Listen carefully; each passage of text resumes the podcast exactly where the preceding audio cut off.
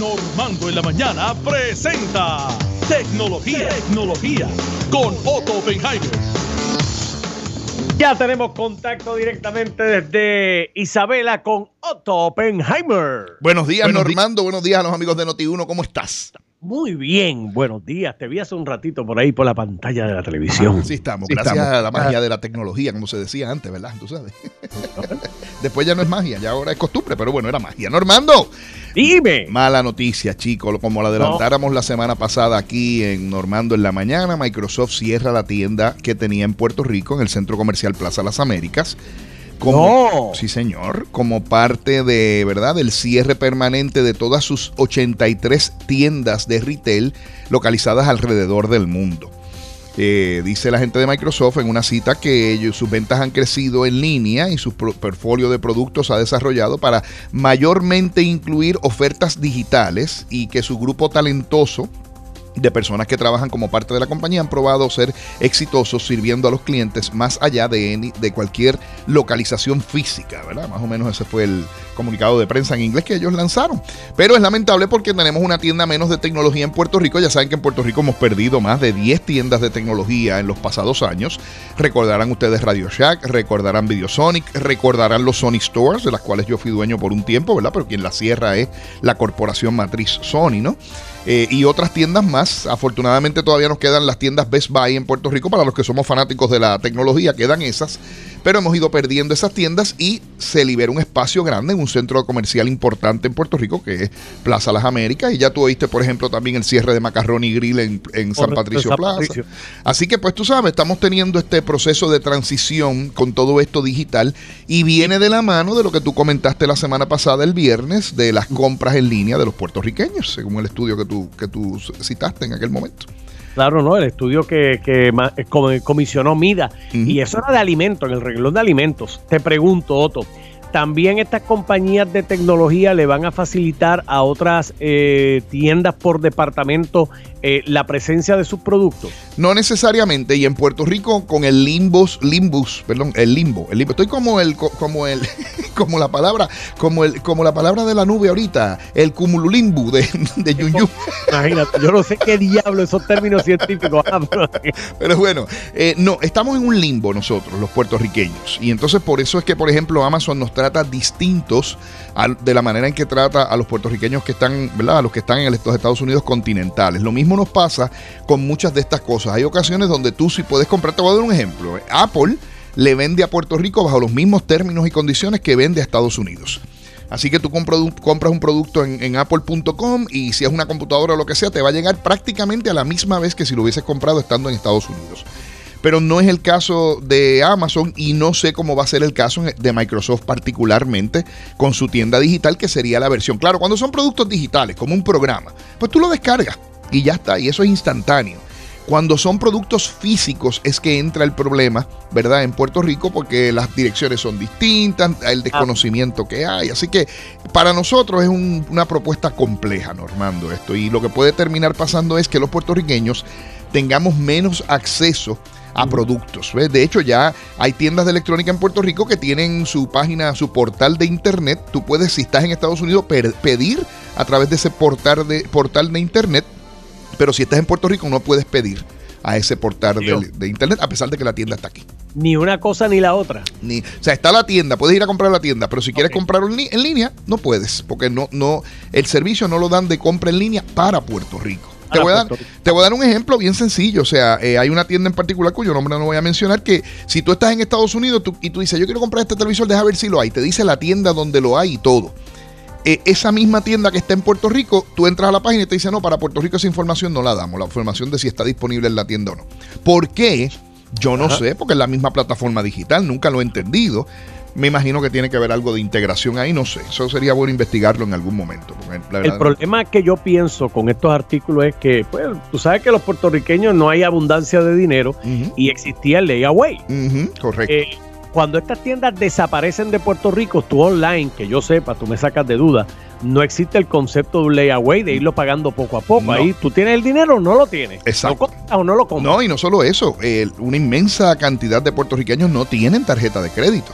Entonces, pues no, esas compras tienes que tener algún tipo de, de, pago electrónico, ya sea una tarjeta de débito con logo de, de, Visa o Mastercard o una tarjeta de crédito. Tienes que tener eso para poder hacer la compra y si no la hay y muchos puertorriqueños no la tienen, pues es un problema grande lo que tenemos. Así que. Definitivamente. Oye, ¿eh? este fin de semana es el 4 de julio, Normando. Ajá. Chan, chan, chan, chan, chan, chan, chan. Pues, ¿sabes qué? En lo que estás en el chan, cha, chan ese, estás pendiente porque tradicionalmente días como este sábado aumentan dramáticamente los crímenes cibernéticos a los individuos. ¿Cómo? ¿Pero cómo es posible? En inglés se le dicen malvertising, en español serían anuncios maliciosos. Y son anuncios que tienen códigos maliciosos que aparecen cuando tú visitas una página popular los fines de semana o los días de fiesta. ¿Y por qué fines de semana y día de fiesta? Porque es cuando más personas están en las casas utilizando sus artefactos personales, valga la redundancia, y no tienen las protecciones cuando están en una compañía. Por ejemplo, el nene está usando el iPad, el papá está usando la computadora, a diferencia de cuando tú estás, por ejemplo, ahí en Noti1, que el departamento de IT tiene lo que llaman firewalls, ¿verdad? Tienen protecciones. En tu casa no las hay. Por lo tanto, estos artefactos se convierten en unos eh, puntos fáciles para atacar de parte de los hackers. Así que pendiente, pueden ser cosas como que te sale un pop-up, ¿verdad? Una ventanita que te toma, que te coge la pantalla entera y tú la tratas de cerrar y no puede y no puede y no puede y te está llevando a que vayas a uno a una rifa de esta falsa de estas que dicen, te puedes ganar un millón de pesos, dale aquí. ¿Tú la has visto? true. o te ganaste un teléfono de tal compañía. Tú sabes, ¿te acuerdas la famosa del carro que era por teléfono? Te ganaste el... pues no. Pendiente que eso. La gente caen en eso, ¿sabes? La gente cae en eso. Pero Probablemente más de lo que uno le gustaría escuchar. Corre. En Puerto Rico yo, yo tengo muchos casos de personas documentadas que a través de las redes sociales, a través de tecnología me escriben, mira, me pasó esto, me quitaron tantos chavos de la cuenta, le di el número de la cuenta o, el número de seguro social. Terrible. Y por último, para irme, hay un tremendo lío con Facebook. No. El Washington Post dice que Facebook ha estado alterando sus políticas para acomodar los posts de tu presidente favorito, Donald Trump. ¿Cómo?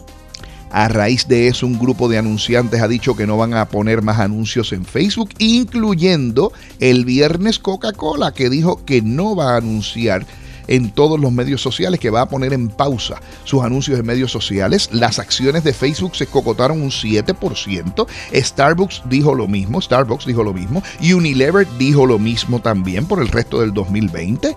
Y hay un boicot que se llama Stop Hate for Profit de gente que lo quieren llevar a nivel mundial para que los anunciantes se retiren de Facebook. ¿Ah? ¿Qué te parece? El, supuestamente favorecer la política de o la candidatura indirectamente de Donald Trump. Bueno, lo que pasa es que el chisme es, ¿tú te acuerdas aquel post que Donald Trump dijo que iba a mandar el ejército para que controlara las manifestaciones? Pues hubo una llamada entre Mark Zuckerberg confirmada y el presidente. En, en, esa mañana dicen que era una negociación tratando de que él bajara el tono en el post para no tener que quitarle el post de Facebook. O sea que aparentemente hay una comunicación directa ahí entre Zuckerberg, que es el dueño de Facebook o el accionista mayoritario, el que lo fundó, y el presidente Donald Trump. Tremendo lío, Normando. Te voy a decir por qué es un lío. Muchos de los puertorriqueños utilizan esa plataforma en Puerto Rico y eso puede afectar la manera en que la plataforma funcione eventualmente. Esto es un revolú tremendo, Normando. Bueno, me voy, Normando, pero ¿sabes qué? El chiste. El maestro Yun Yun hoy va a pagar la merienda, porque ya pagó el almuerzo. Oh, me gusta. Pagó el desayuno. Pagó la cena. Hoy va a pagarle la merienda. ¿Sabes cómo se va a llamar la, la merienda que va a pagar el maestro Yun Yun hoy? Me, me voy a arrepentir de preguntar, pero ¿cómo? Cumulimbus merienda. Ay, vea, vea, vea. Resulta que el maestro Yun Yun fue a donde un curandero. Que se llamaba Mente Maestra. Exacto, y le dice a la mente maestra, curandero mente maestra, quisiera saber si me puede deshacer una maldición que me echaron hace 40 años. Y el curandero le dice, puede ser, pero necesito saber las palabras exactas que fueron utilizadas para echarte la maldición. Y él le dice sin titubear, los declaro marido y mujer. Quíteme esa maldición, por favor. Mente maestra, allá tú para que le quite la maldición a Yun Yun.